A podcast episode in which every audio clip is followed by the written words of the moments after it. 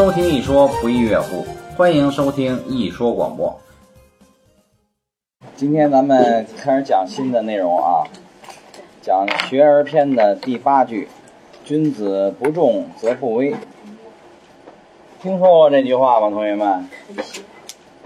没听说过。啊？那现在你们先琢磨一下，从字面上大家理解一下，什么叫“不重则不威”？你说说。庄重是吧？还行。多亏没有理解成体重越重越好，体重不够二百斤就不够威风，没理解成这个就好。这个“重”字啊，咱们还是按咱们以前的教学方法，咱们把那个字给考证一下。我先给大家写一个金文啊，我先问问一下，这个字儿是什么字啊？啊？是。不，这个现在你说标准的这个楷书年入。这应该是人吧，是吧？这个人呢，把它给变下形，这个短一点，然后呢加这么一个啊，它等于是一个人，然后跟一个这个符号，这个符号呢也代表东方，也代表一个，咱就从那个形象上看像什么？它是一个包裹，是一个重物的意思，就是一个人啊背身背的一个重物，这就叫做重。然后有的金文呢，下边还给加了一个，有的是加了一个这个，这个呢就是同学们，这个就是土的意思。啊，这个意象出来了啊，等于一个人他身背着一个沉重的包裹，沉重到他必须得落地，两个脚必须站在地上，也可以这么理解啊。也有人给他解释为，就是说背着一筐土，特别沉。这就是原始的金文的那个重字啊。然后呢，篆文几乎跟它一样，篆字呢就是写的稍微的美化了一点，把这个人给写成这样，然后还是这个，然后进一步演化呢，就是现在这字儿。现在这个重字啊，它实际上是它有这么一个结构，那个铅加最底下那个，然后还加一个什么呀？再加一土，然后再加一什么呀？再加一田，实际上是这么个结构。然后咱们中国最早的有一本字典，叫什么呀？对对，《说文解字》，大家还知识还挺丰富的啊。这《说文解字》怎么解释这个“重”字呢？它是这么解释的：“重厚也，这薄厚的厚。从人东升，当然他给做了一个引申，王者安土不迁之意。这什么叫王者不迁嘛？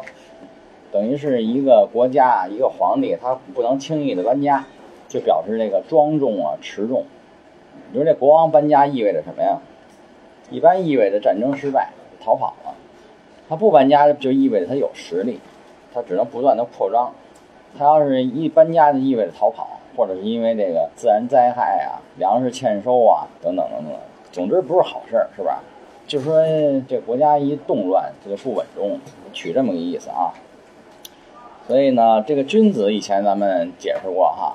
君子，谁再给我解释解释？还记得我以前说什么是君子吗？你说说。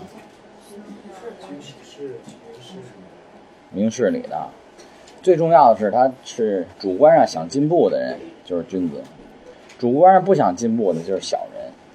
然后呢，已经有一定的成效，在某个领域上已经有一定成效成绩的人，就被称为大人。咱们看那古装片里头，都管这大官叫大人，比如说李鸿章，李大人。李中堂，中堂是他的官儿，下级官员会管他叫李大人，这是一个尊称。实际上，那个小人、大人中间这部分就叫君子。君子不重则不威，咱得先得把这“重”字给他理解透了。实际上，这个“重”字啊，它要有好多引申的意思。它引申为什么呢？就从刚才这个《说文解字》啊，《说文解字》是哪个朝代的一本字典？大家知道吗？是汉代的。很久远了，以后你们要深入学习文学的时候，这《说文解字》是不可或缺的一本工具书。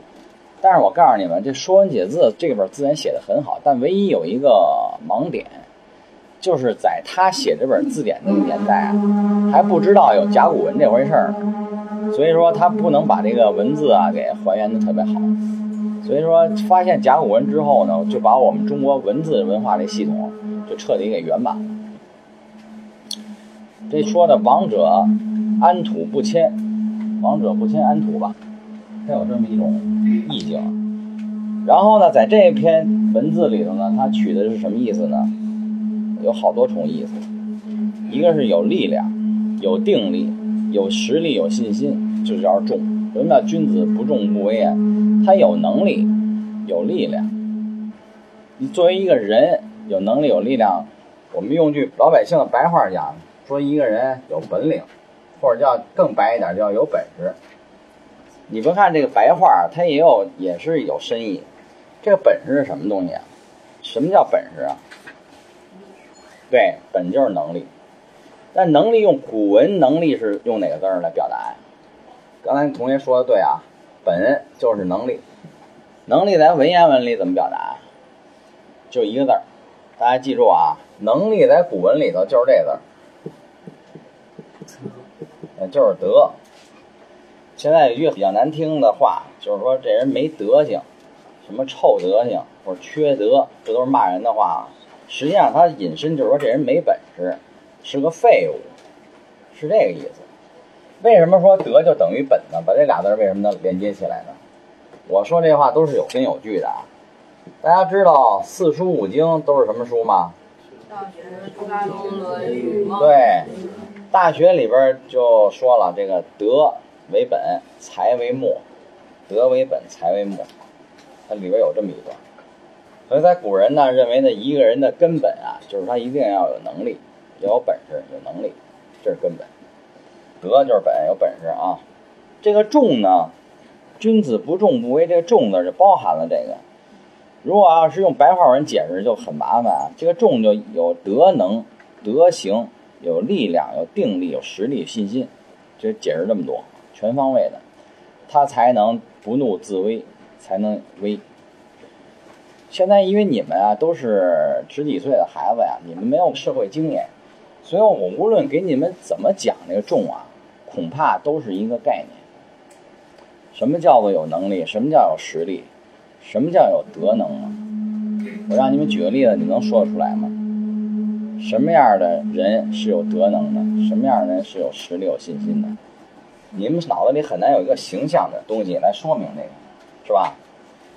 然后我呢，帮你们一个举一个形象的例子啊，咱们捎带着呢，还能学一首诗词。这个“重”字啊，咱们先看一下它的意境啊。所谓君子不重不威，那么这个“重”既然有德能、有实力，说一个东西很重，比如说一块黄金，当然很重了，它就比铜要重，所以它也有这个谦虚稳重，实际上它有一种举重若轻的感觉。然后我要用一个。一首毛主席诗词来形容它呢，就叫做“不管风吹浪打，胜似闲庭信步”。听说过这首毛主席诗词吗？咱把这首诗啊，用这首诗来说明什么叫君子不重不威。这是毛主席在一九五六年，他呢在长江里头畅游了一番，长江里边游泳，然后他很有感怀，就写了这首诗，叫做《水调歌头游泳》。水调歌头游泳。这首词写的呀，特别有气势。我给你们朗诵一下啊。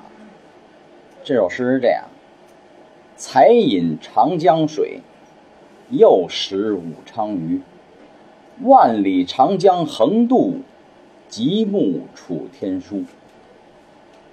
不管风吹浪打，胜似闲庭信步。有没有气势？这首诗，它表达的是一种什么胸怀？他说我在长江里游泳，长江里风也大，浪也大，但是我呢就像在庭院里边散步一样。这全诗是这样：今日得鱼闲，子在川上曰：“逝者如斯夫。”对对对对，有同学可能课外看书比较多啊。这是这首词的上半阙，很有必要我把这个写一下啊，写一下，到时候咱们细讲一下，尤其是头两句。头两句说：“才饮长江水，刚一喝了长江的水，然后又食武昌鱼。有人吃过武昌鱼吗？嗯，有卖的啊，回家让你妈给你买一条尝尝啊。才饮长江水后又食武昌鱼，这个是一个典故，这是一典故。大家记住啊，以后你们写文章写精彩的文章，用典故是效率特别高的。这个典故出在哪里呢？出在《三国志》。大家都知道《三国演义》，《三国演义》是小说，但是有一本史书叫《三国志》。《三国志》里头，在比孙权还早，孙权啊，就是吴国的孙权，三足鼎立嘛。东吴是孙权，这西蜀是谁啊？哎，然后那个魏国呢？哎，比他们还早。孙权的前面有一个叫也有一姓孙的。那个年代，这个吴国流传着一首民谣，叫“宁饮建业水，不食武昌鱼”。建业知道是哪儿吗？建业应该是南京啊。宁饮建业水，然后是不食武昌鱼。这是一首民谣。这首民谣表达了一种什么情怀呢？就是说，当时吴国有一部分老百姓啊，他们的故土啊是在南京这一带，他们就是说我宁愿在南京那儿待着，怎么在那儿傻混都好，你就是不愿意去这上游，不去上游去，上游的水土再丰茂，再有美味的鱼也不吃，就故土难离的意思。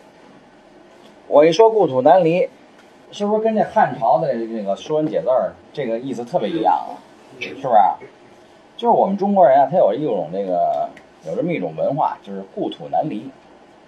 这句话呢，恰恰就是在这个吴国的那个时候啊，这个一个大臣，相当于一个宰相，他就用这句话给这个像孙权的祖先啊，给这国王进谏，说老百姓们都说是宁饮建业水，不食武昌鱼，就是你劝他不要这个迁都啊，有这么一种情怀。但是我们毛主席写这首诗。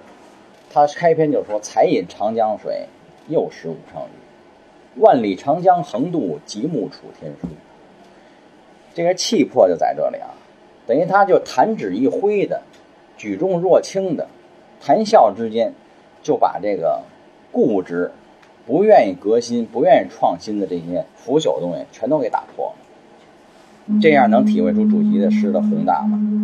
是吧？因为毛主席他确实是一个伟大的人呀。他把整个中国都给统一了。当时中国他统一之前呢，是军阀混战，中国大大小小军阀几十个，割据一方。东北张作霖站着呢，然后西北西北军站着呢，有马家军站着的，都是割裂开的。山西阎锡山站着的，桂系、奉系、直系、皖系、川系各军阀，等于就乱七八糟一堆。最后。打来打去还是毛主席最后统一了中国，而且从一九四九年开始，我们一直就这状态，越来越富强，越来越富强。所以他写这首诗，咱们现在回顾起来一看啊，确实是伟大，确实是厉害。头两句就说“才饮长江水，又食武昌鱼”，等于说在古代三国那个时候，三族分立，三国家就打成那样。你们都看《三国演义》打成那样。实际上我们在建国之前，一九四九年之前。这中国这局面比这《三国演义》乱多了，更乱，那生灵涂炭更乱。为什么会有军阀呢？这些军阀实际上就固守着，就这王者不迁安土，这个就偏安一隅。我弄点军队，关起门来称王称霸，然后就开始收税，收完税以后，就等于说就不思进取了。但是唯有这个主席，他建功立业，把中国给统一了。头两句用了一个典，他用这典故还是给改造了。然后后边这上半阙下边又用了一个点，就是“子在川上曰：逝者如斯夫。”等于说这“逝者如斯夫”等于是孔子啊，在这个《论语》里的一段话。孔子的意思就是说，他站在那个一条大河上看，就说这个，不管是历史啊，还是人生啊，就像这流水一样，一去不复返，有一个感怀。等于主席呢，把这两个典故呢，完美的融入在这里。然后这首词的下半阙，我再给你们念一念啊。这首词的下半阙是这样：风强动，龟蛇静，起宏图。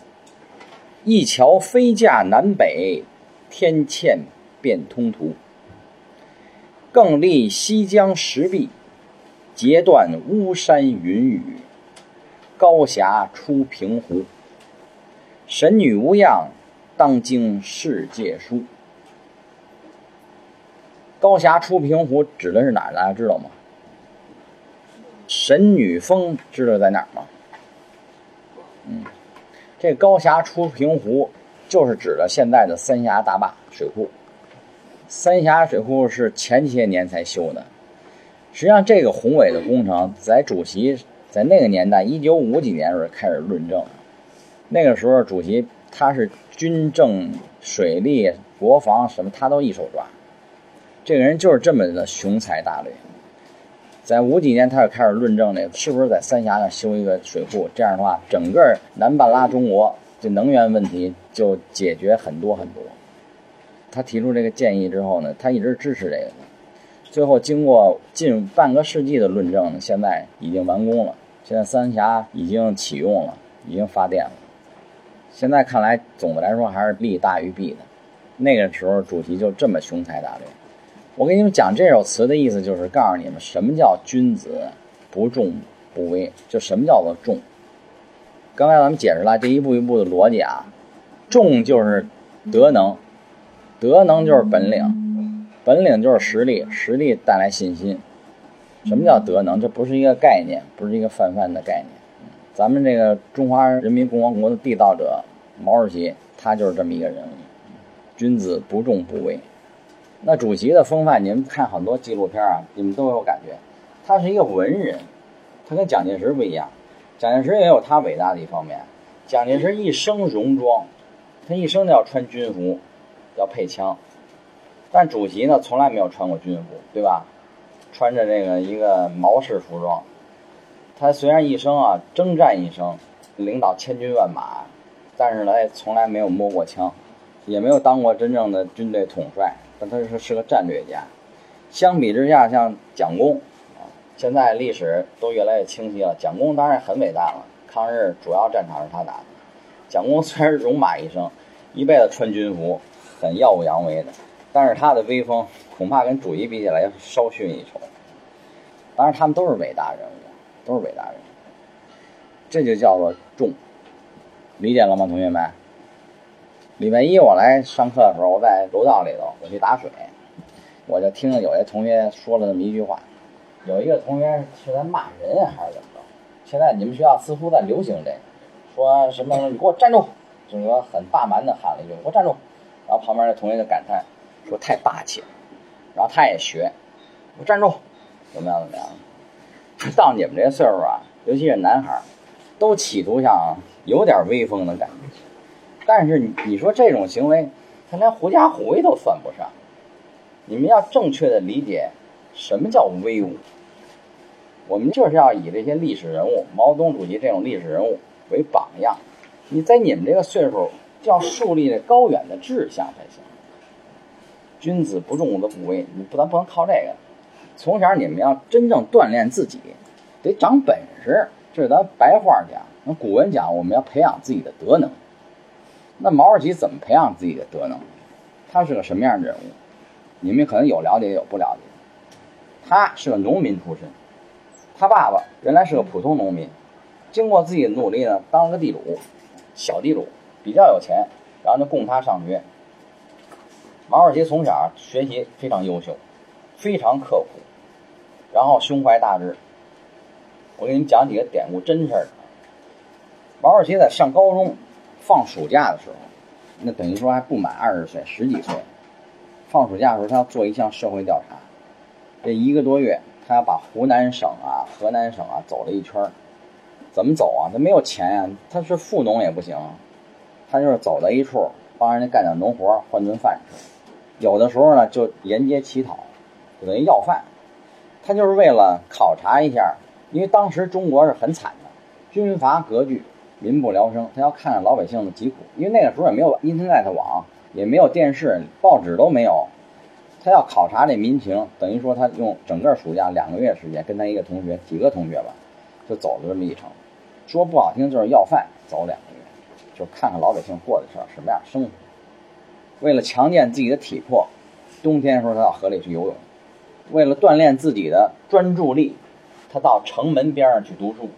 就相当于现在这自由市场，人来人往的，这儿卖烟儿梨的，那儿卖猪肘子的，他上那儿去读书，就为了锻炼自己的文治武功两方面都锻。这叫做君子不重不威，这么才能树立起自己的威风威望，这是正茬儿，是不是？培养自己的德能。你真的有德能的时候，你自然有气场。什么叫重？就是有恃无恐。有恃无恐是因为你后边有黑社会大哥吗？你试试他？不是，试的是你自己的本领，自己的德能。信心来自于实力，我们得有实力。现在你们这个岁数的男孩子，最起码都得有个好身体，方方面面都要锻炼。就是说，咱们最低级这种耍横，你给我站住！人过来我不站住，你怎么着？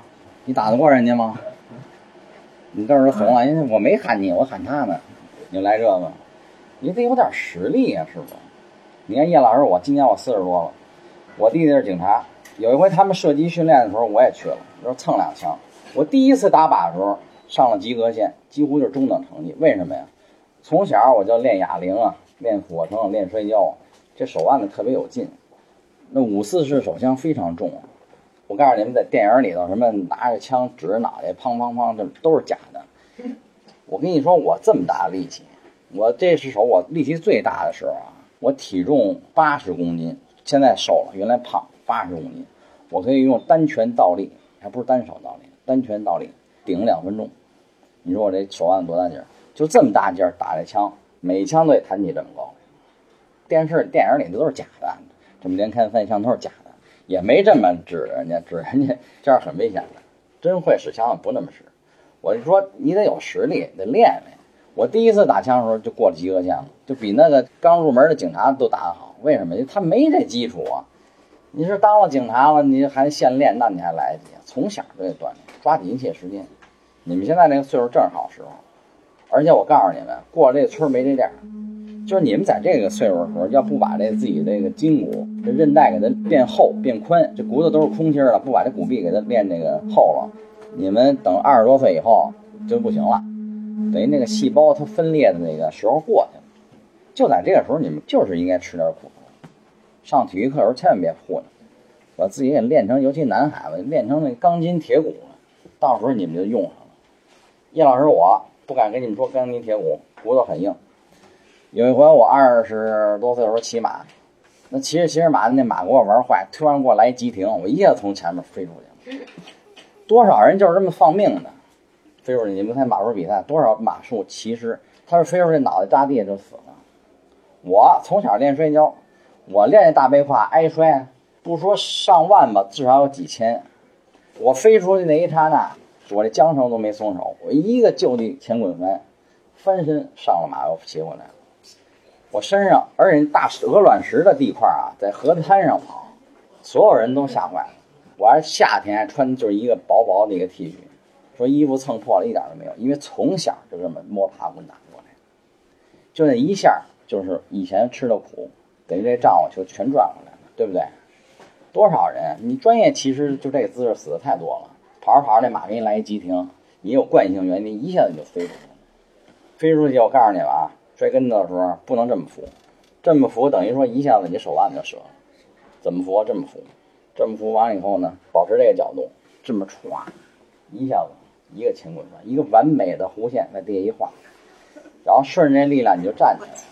站起来这，手这缰绳都没松手，这么一拽这马，你给我老实点吧，翻身又皮溜回来了，这就叫潇洒，是不是？真的不是给你们吹。小的时候像你们这岁数，多吃点苦。体育老师让你们练哑铃、练俯卧撑，让你们做十个，我偷偷来五个，你还挺美。你看老师没发现，吃亏的是你们自己。这个时候该出力就得出力，做受益的是你们自己。咱接着再往回讲啊。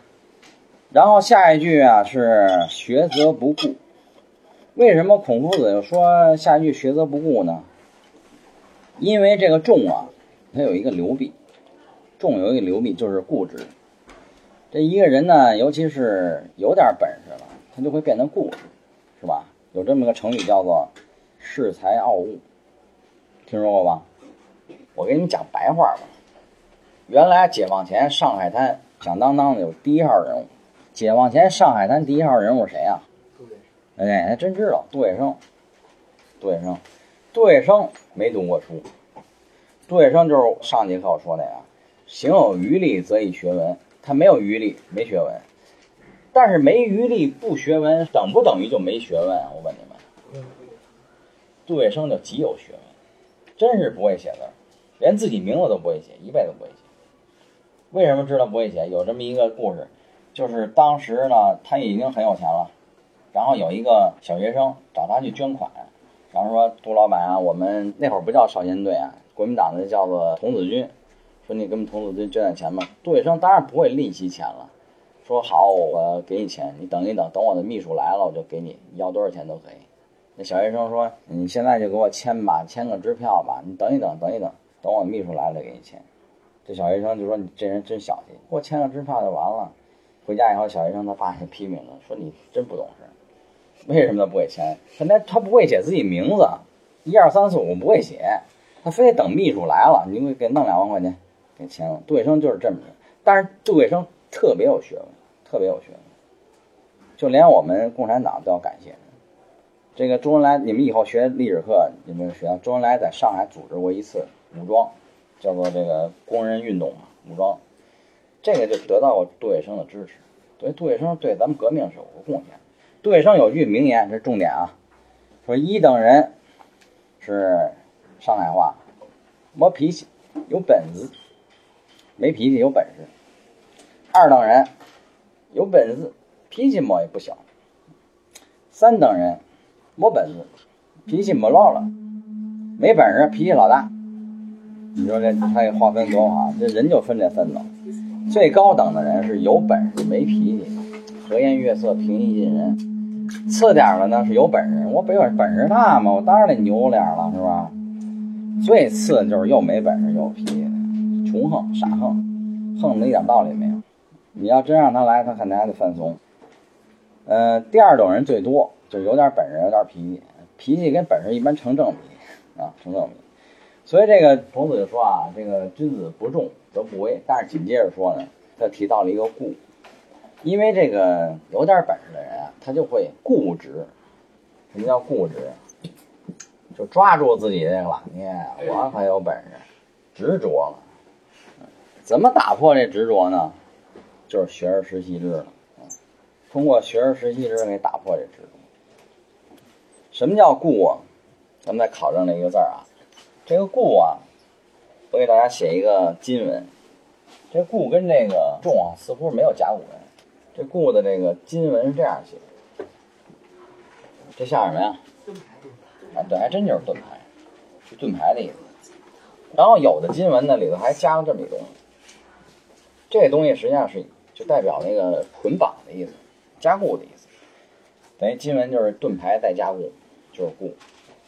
后来呢，这个到了这个篆字的时候呢，就把中间这部分等于给误写了，误写成这个古代的“古”，然后把这个变成口了。但实际上也说得通，对吧？古嘛，就是老嘛，陈旧的、不改变的才叫古。这就是故。嗯，咱们回到原文里来啊，“君子不重则不威”，这是很绝对的话啊。没本事，你就一定没威风。你耍威风，那别人也就是给你点面子，但实际上你真的不是威风。知道什么叫威风？呃，刘邦，你们知道这人物吧？刘邦这一辈子啊，也没留下什么文学作品，也是就是一个刘邦原来是亭长，亭长相当于什么呢？派出所所长都够不上，他大概相当于城管之类的，你知道吗？但是最后他当了皇帝的时候，他做了一首歌，没有文采写诗。叫大风歌，听说过吗？哎，很有气势的。大风起兮云飞扬，威加海内兮归故乡。安得猛士兮守四方，也很有气势。威加海内兮归故乡，那是威。但刘邦这人其实也很了不起，他自己谦虚，说我这个文不如张良、萧何，武不如韩信、陈平，他那是谦虚。什么叫威严？刘邦也是靠他的德能，要德能才有威，不重则不威。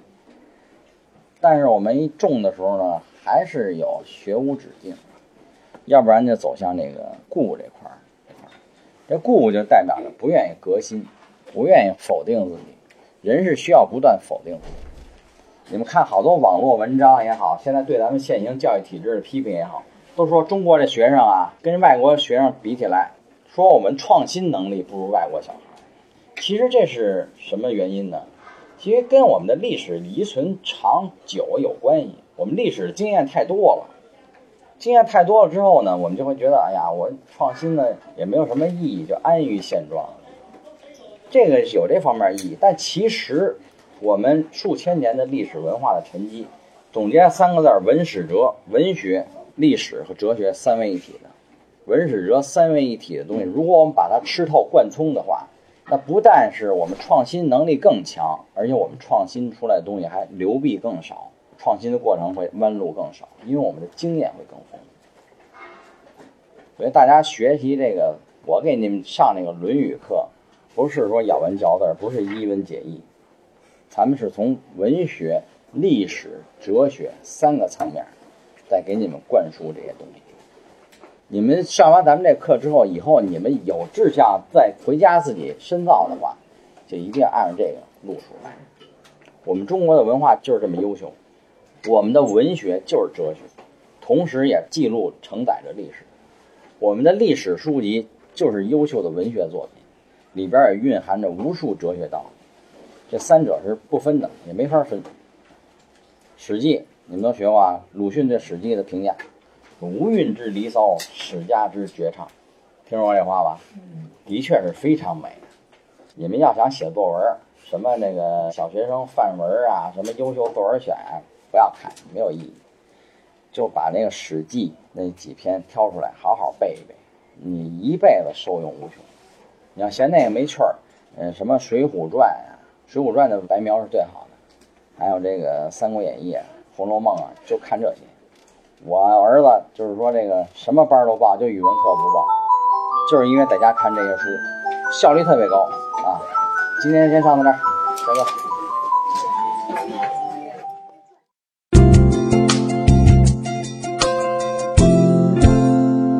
一说广播共有三个专辑，在《经典一说》这个专辑中，我们贴近现代生活，深入浅出地为大家介绍儒家、道家、佛家。中医等各家经典文化，另一个专辑叫做《医道医说》，我们结合中药、针灸、正骨等临床经验，为您讲解中医系统的身心健康调养模式。在一说广播的第三个专辑《世事一说》中，以我们的角度为您评论社会热点事件。除一说广播之外，我们还有微信公众号，叫做“一说行”。一说行上面有我们的声音和原创文章，欢迎大家关注。